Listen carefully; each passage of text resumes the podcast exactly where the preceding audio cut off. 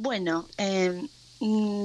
creo que lo importante de sostener esta fecha y como cualquier otra de las fechas que hacen al, calendario de lucha feminista y transfeminista tiene que ver con de alguna manera seguir eh, reactualizando nuestras demandas y nuestras necesidades, ¿no? Nosotros venimos hace muchos años eh, diciendo con claridad que el Estado es responsable en general de lo que nos pasa a las mujeres de disidencias sexuales y bueno, en este contexto eh, de de, vuelta, ¿no? entre comillas, a la, a la presencialidad y, donde estamos, bueno, todo el tiempo ocupados trabajando un montón y qué sé yo,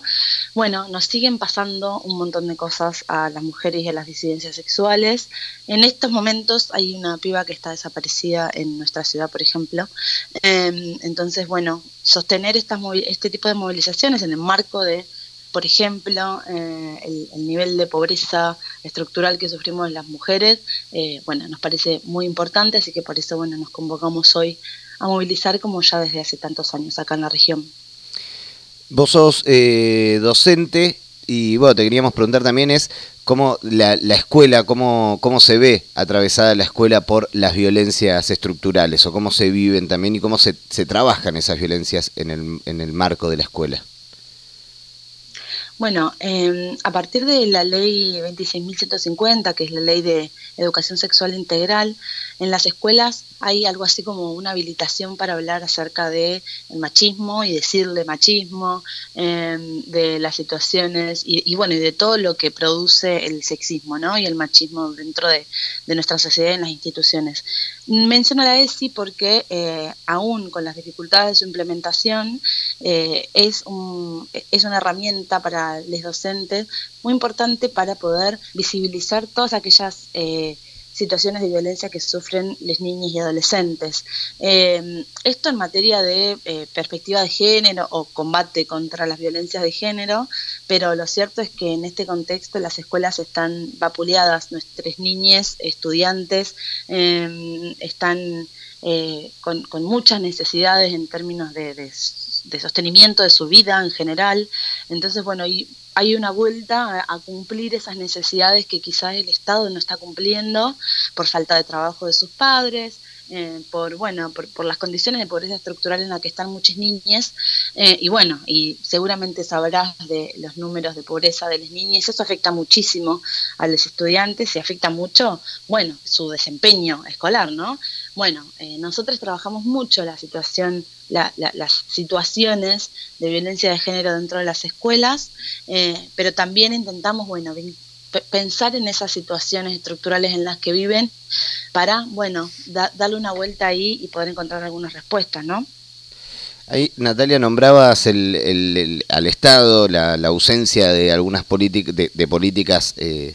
de, para poder sostener la vida. Eh, en particular, eh, bueno, en 2019 se construye el Ministerio de Mujeres y Diversidad. ¿Qué rol ocupa? ¿Cuál es el balance eh, de estos años de ese ministerio, eh, particularmente hoy, un, nuevo 25 de noviembre?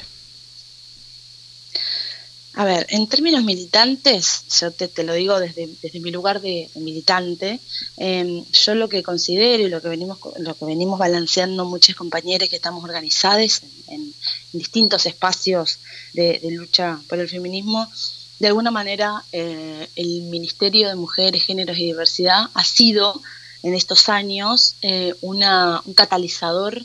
em, más que un catalizador, me voy a corregir, eh, ha sido un, un tapón para el desarrollo de las luchas transfeministas de las luchas populares. Vos acordate en el 2015 la, el florecimiento de asambleas en los espacios de trabajo, en, las, en los centros de estudiantes, en los barrios, eh, en las ciudades en general, ¿no? Florecían asambleas de mujeres, de, de, de, disidencias sexuales. Eh, bueno, a partir de el, eh, que ganamos la, la ley de aborto y la y la, y la consecuente decisión eh, de, armar un ministerio,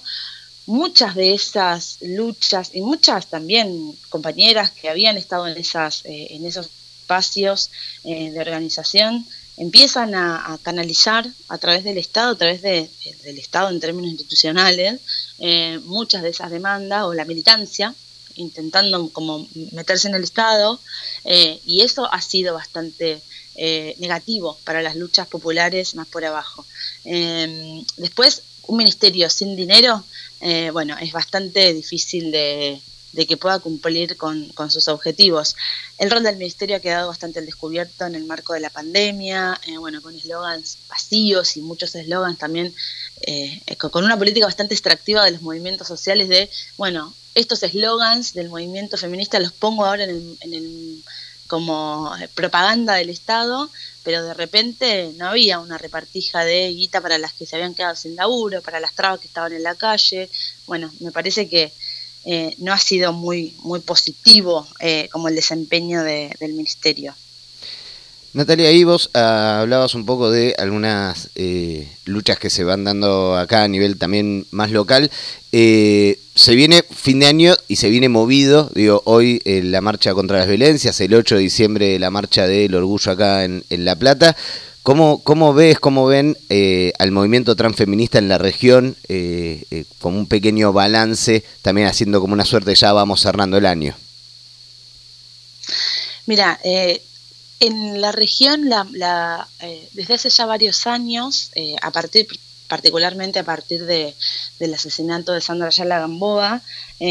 y bueno, y antes también, ¿no? Como que el, movimiento feminista en nuestra región tiene mucha historia,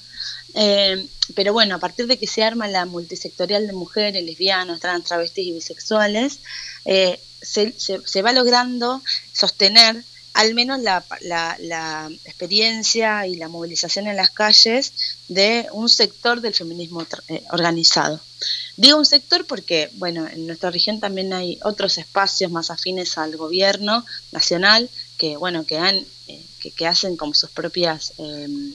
eh, asambleas y incluso muchas veces nos ha pasado de encontrarnos, digo, la multisectorial históricamente ha sido la que convoca las movilizaciones a nuestra región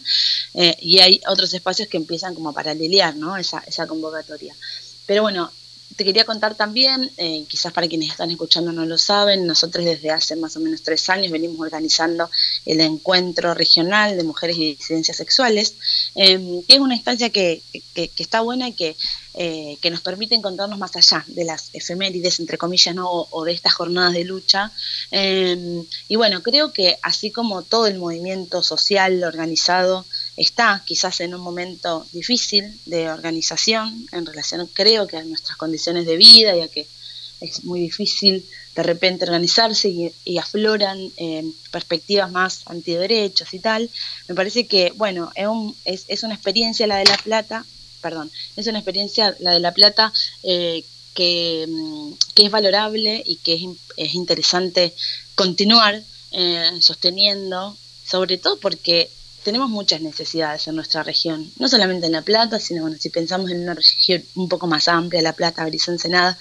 hay muchas necesidades en términos de contaminación ambiental, en términos de, laburo, en términos de acceso a la vivienda, eh, en términos de acceso a la salud. Entonces, bueno, me parece que, eh, el, que las feministas, que las feministas estemos organizadas eh, es, es importante, es importante para, para la región. Totalmente. Natalia, para cerrar, eh, eh, porque no lo dijimos, nombramos que hoy se va a estar movilizando por un nuevo 25 de noviembre, pero hacer la invitación a la movilización, horario, punto de encuentro eh, y cuáles son las, las consignas que hoy se van a estar levantando.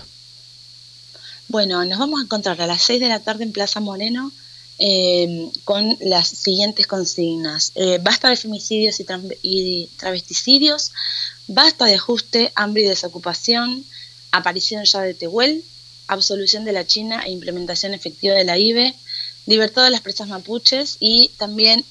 dándole todo el apoyo a la rebelión de las mujeres eh, del pueblo iraní. Esas son nuestras consignas para encontrarnos hoy a las 6 de la tarde. Invitamos a todas las compañeras, a todas las mujeres lesbianas, trans que, están en la ciudad, que, que movilizan en estas fechas, a que también traigan sus propias consignas eh, de lucha y bueno, y, y nos encontramos ahí marchando para seguir luchando por nuestros derechos.